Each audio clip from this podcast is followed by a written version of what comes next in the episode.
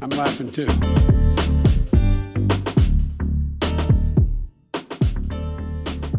听众朋友们，大家好，欢迎来到本周的国际笑话。我是 Saba，我是西巴。我们今天呢，不知道不知道后置之后录起来听起来声音会不会有点不一样？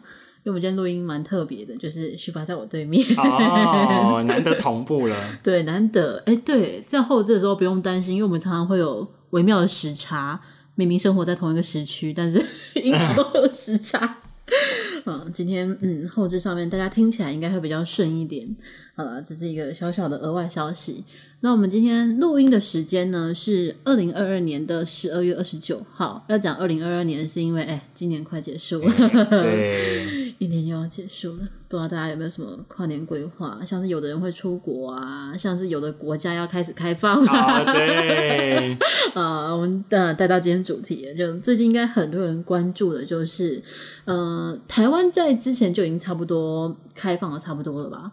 然后台湾人出国应该大概是这几个月吧，这几个月十月、啊、九月，对，差不多。对，那呃，我们的邻国呢是明年二零二三年的一月一月几号来着？五号还是几号？八号。八号，好，一月八号，一月八号呢，就是也要算是大开国门，让自己的国民公民，中国有公民吗？中国要叫居民，居民 让中国居民可以出国旅游了。那很多人就迫不及待啦，因为可以出国买药、打疫苗啊，哦、对，有有不同的需求这样子。但是呢，除了中国以外的人，就好像有一点点害怕。因为嗯，中、最近中国真的疫情超级大爆发，一个阴阳尽阳，就是大家最好赶快先确诊，因为反正疫苗不一定有效啊，确诊比较好的情况下呢，就阳性率非常高。那加上其实最近中国有很多不同的变异株，我记得好像又有、oh, 对，对又有新的变异株出现，所以大家就很担心会不会会不会又来一次很严重的。那还有一个说法是，有人说最近中国呃传出的无症状挺少的，反而轻症重症很多，就有人怀疑说是不是虽然现在他们的官方说是 Omicron 变异株，但有可能其实还有 Delta 在哦对流，oh, 对，对，所以就会担心说会不会导致说 Delta。病毒株又在 又在，对不起，有点分心，因为嗯，我们家有猫，现在跑来跑去的，换一个环境突然很在意，对不起啊。好，我们继续。大家就很担心 Delta 会不会再出现，所以呢，在中国说要开放国门之后，哎，很多国家就开始有一些嗯入华的行动了。这个算入华吗？算是欺负？中国人，中国人觉得有点。不是滋味吧？对，但是 好吧，我们现在先分享一下主要有哪一些呃中国人喜欢去的地方，国家有开始一些限制或者要求他们要筛检，如果要入境的话，那其中包含了台湾一定有，就是台湾不意外嘛。那再来就是美国、意大利、日本。印度、菲律宾、马来西亚等等，全部都有公开要可能加强筛检，或是必须要筛检。甚至日本方面直接说：“哦，只有中国，就是针对中国的旅客，他必须要提出一些证明，就是甚至你不是中国居民，你是曾经造访中国，在七天内转到日本，你都必须要持有 PCR 的阴性证明才可以入境。”那其实这些消息传出来之后呢，很多的中国网民。也不一定小粉红，可能就是普通的网民就觉得为什么要针对中国人？对，但以前中国不是才是最严格的吗？对呀、啊，就以前各国人民要进入中国的时候，就是要很严格的筛检阴性证明之外，我记得他们还要强制隔离，隔离，对，对，而且是到他们的指定的隔离场所，方舱或者是诶没有啦，也可以在旅馆隔离啦，哦，其实就是很严格啊，然后就有一些争议，就是说可能。就是防疫人员不是这么的友善啊之类的。哦，我想到还有一个，就是我看到有人分享说，就是有有中国居民帮外国人讲话，说至少你去外国那个检验是用鼻腔或者咽喉，那在中国是有肛试的存在。哦、对，对，所以无论如何，你至少可以。可以放心，就是不会被捅菊花这个部分，比较有人性，比较有尊严。对对对对对，就不会有羞辱感、羞辱感，所以 至少这边可以放心一下。但是哦，还是很多很多的呃中国民众会不满啊。那我分享一下，就是有几个，就是各国不是都有提出呃他们的加强筛检的方案吗？那有几个我个人觉得有点有趣或是在意的部分。像是美国，它的规定是写两岁以上的中国航空旅客必须要接受检验，然后我就很好奇，那两岁以下确诊没关系吗？就他好像两岁以下也不能打疫苗，所以也没就，但是他确诊没关系吗？就他不能隔离吗？还是他担心两岁以下隔离他会被丢在旅馆，然后他爸妈会走吗？基本上，如果两岁确诊，我觉得可能爸妈也都确诊了。没有一。我不知道，而且而且你要想两岁以下怎么自己隔离，一定是要跟爸妈一起隔离的。对啊，但是但是因为在法规上会变成说两岁以下，如果他确诊，他爸妈没确诊，那是不是他爸妈的确是可以不用隔离？啊、哦，他就说啊，那个小孩就给你给你带了这样子，就不知道，就是好像是有这个漏洞可以钻，就是是不是我不知道，但蛮好奇的就是那两岁以下确诊怎么办？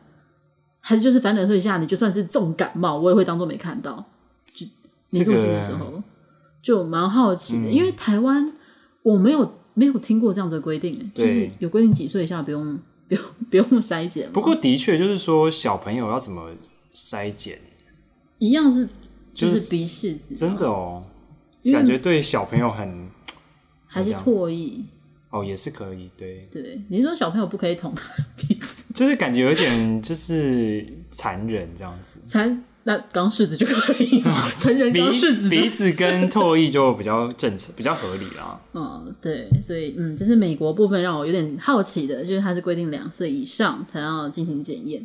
然后再来一个呢，有一点有趣的是，哎，欧洲的意大利，首先呢，意大利他们对中国进行呃，就是要筛检这个规定，一开始出来就有点小惊讶，是因为过去意大利是一个蛮有什么什么说辞比较好？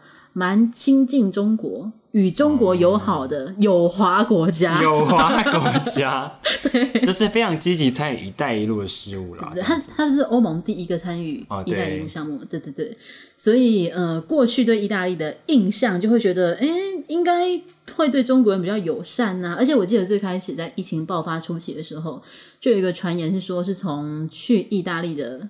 中国人开始大流行，哦嗯、这是一个说法啦。因为好像当时很多中国人就是跑到意大利去，然后从当地的华人社区开始，这是其中一种说法哦。哦，但对，那当时是米兰那边开始，哦，好像是。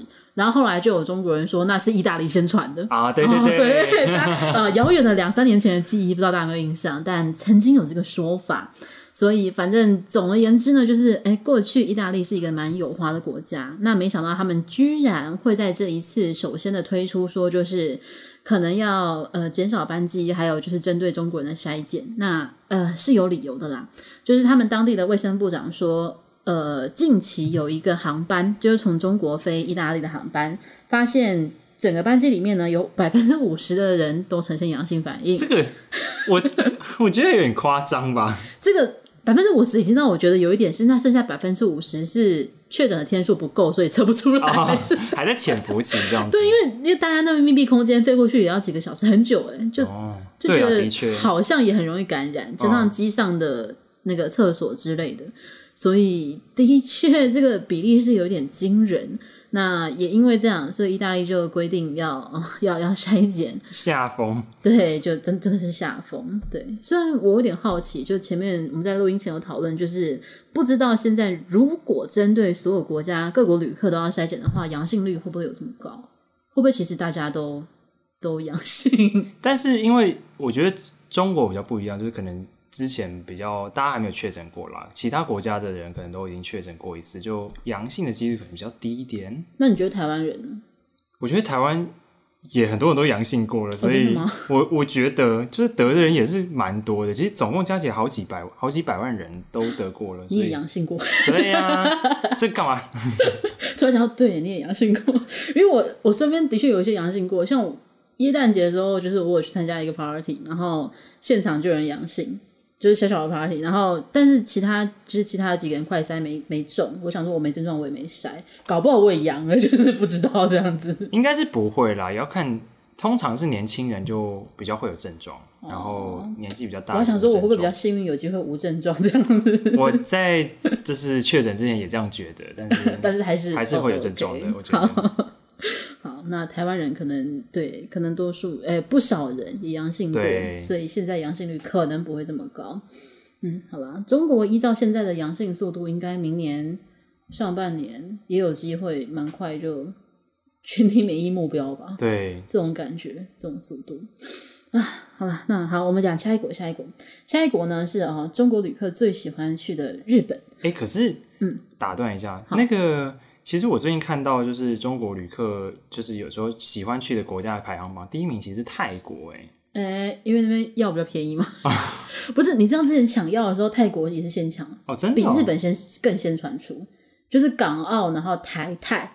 我想说，为什么？好像当地华人还蛮多的，哦、就抢的很快，挺厉害的。不过泰国是没有对中国旅客有什么限制啊，目前。对，他们还是希望有大量的旅客跟观光潮。对，毕竟的确是很依靠观光的国家。啊，好啦好啦，另外我们先讲回来，就是刚刚也是说到中国人很喜欢去的日本，那他们就是针对说只对中国旅客从十二月，sorry，三十号起。只对中国旅客恢复检疫，然后要持有阴性证明等等。而且呢，中港澳往返日本的航班就只规定只能够从成田、羽田、关西、中部四座机场，其他就不开放。它就是要统一的管理，啊、这样比较方便。然后当然就是想当然，呃，日本跟中国的历史渊源的问题呢，就让中国民众更加不爽。就是会有各种什么啊，小日本搞中国之类的。对，而且你看，你看，坦白说，刚刚就是你说只有四座机场可以起降，嗯、中国人就在抱怨说，还有一些香港人啊，我看到就说，嗯、就是如果他们想要去北海道啊，或者冲绳的话，就要在这些、嗯、这四座机场转机，就很麻烦这样子。对，而且如果他们在这四座机场进去的时候就确诊的话啊。就要在现场住隔离七天吧，好像我记得。嗯，对，那这样子大概假期也结束了，隔离完就回家这样。我不知道他们可不可以选择，就是即即刻往返。如果是你，你会选哪一个？就是你要在现场隔离，还是即刻往返？即刻往返吧，谁要在？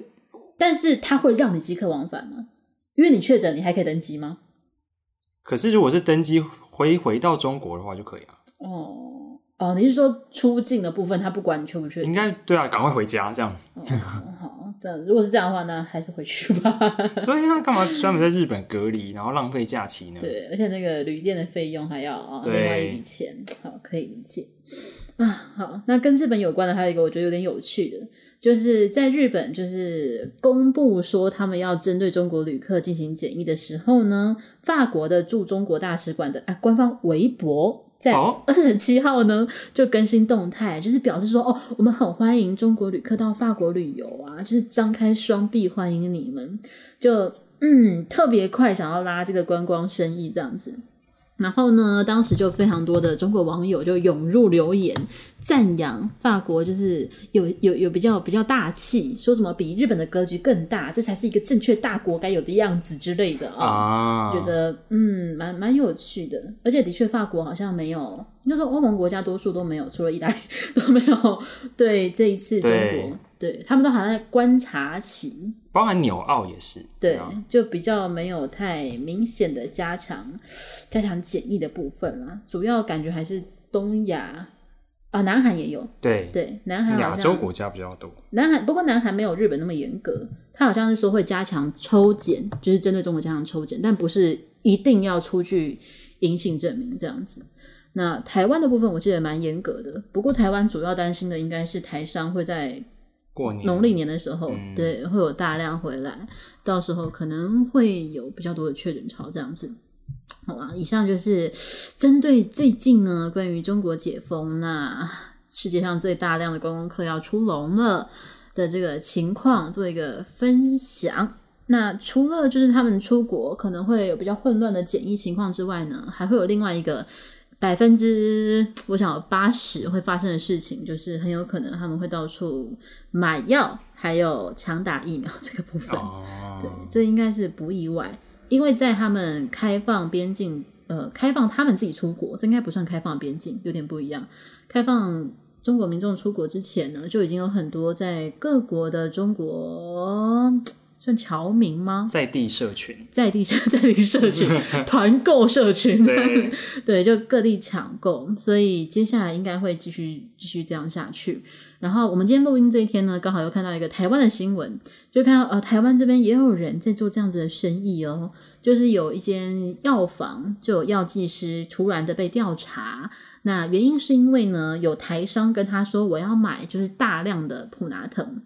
就止痛药，然后我可以开价十倍，然后你要给我准准备就是超大量帮我订，那这样好像是违反台湾的药剂师法之类的，嗯、就是管制药物或者是就是这种。特殊的关键资源会有管制，所以他就嗯，这笔钱可能没有赚到，还会被开罚。就如果我们的听众朋友们有从事相关行业，自己还是要小心一点啊。就嗯，这种有点像是疫情财、灾难财的部分，还是要小心一点比较好。那强打疫苗的部分呢，我们就期待一下。而且其实我觉得强打疫苗这个，我反而觉得应该对外面的影响不会太大，因为大家都打完了。对。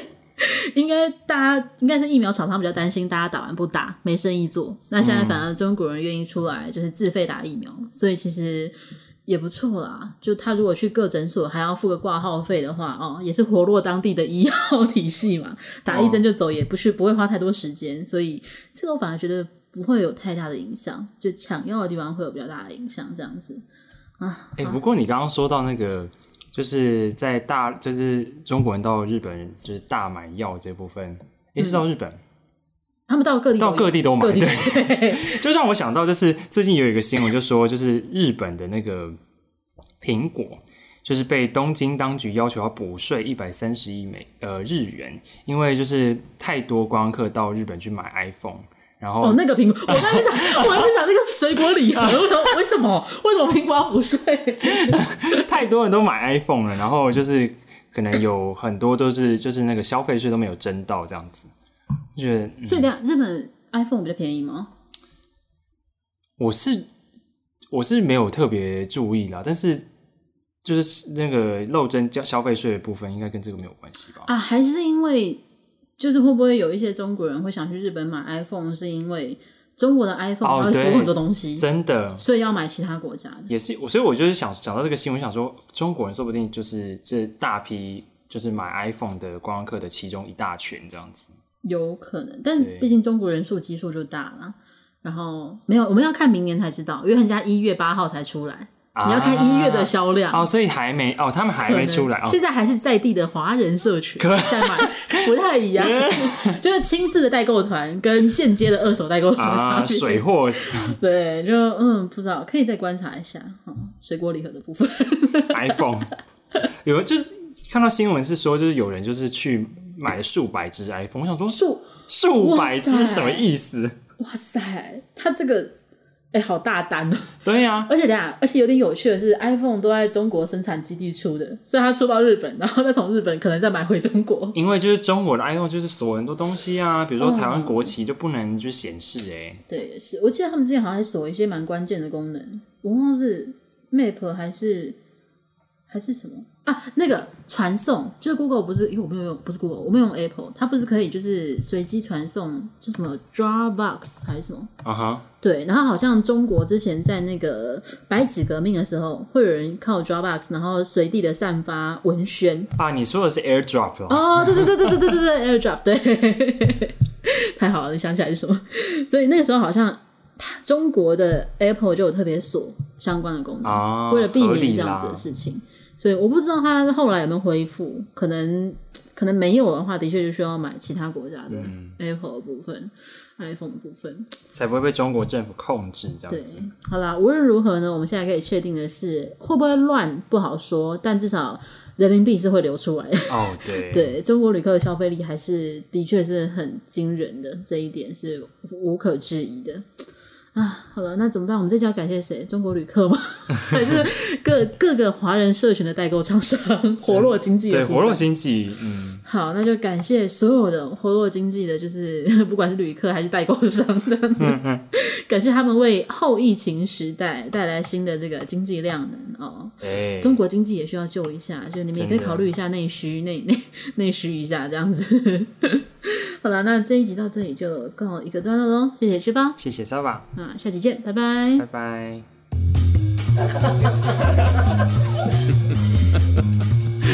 was die dann so beißen, die Küken.